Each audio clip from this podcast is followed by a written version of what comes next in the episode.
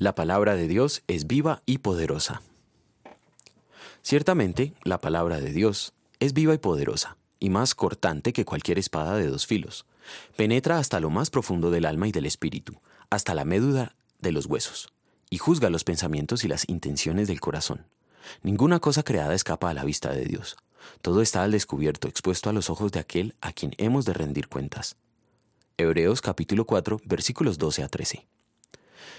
¿Dónde reside el poder de Dios? Hace algún tiempo escuché cantar un antiguo himno que suplica, Dios manda tu gran poder a cada corazón. Algunas personas imaginan que el poder de Dios está depositado en algún lugar del cielo desde donde Dios puede enviarlo para que actúe poderosamente, pero no es así. Dios y su poder no son cosas separadas. Cuando decimos que Dios tiene poder, en realidad queremos decir que Dios es todopoderoso. Dios obra su poder por medio de su palabra. Por esto la palabra de Dios es poderosa. Cuando un pecador se arrepiente, no lo hace porque tenga el poder de arrepentirse. Tal arrepentimiento solo sucede por obra del poder de Dios. Es la palabra de Dios la que obra este arrepentimiento. Esa misma palabra imparte la fe al corazón del pecador arrepentido, le da nueva vida y lo hace un creyente en Cristo. Pero la palabra de Dios hace algo más, discierne entre un creyente y un incrédulo, entre un pecador impenitente y un pecador arrepentido. ¿Cómo? La palabra de Dios siempre es efectiva hará aquello para lo que Dios la envió. Los sacramentos del bautismo y la Santa Cena dan el perdón de pecados porque están unidos a la palabra de perdón de Dios.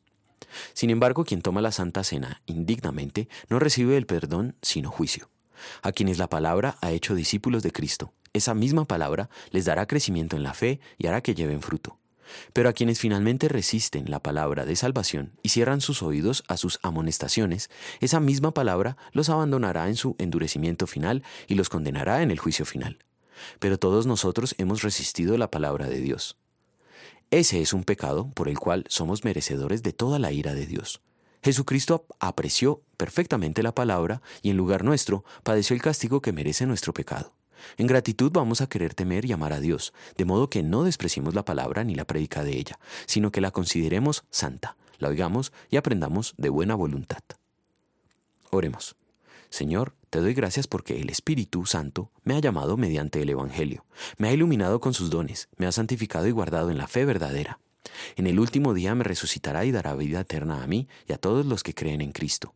Esto es ciertamente la verdad. Amén.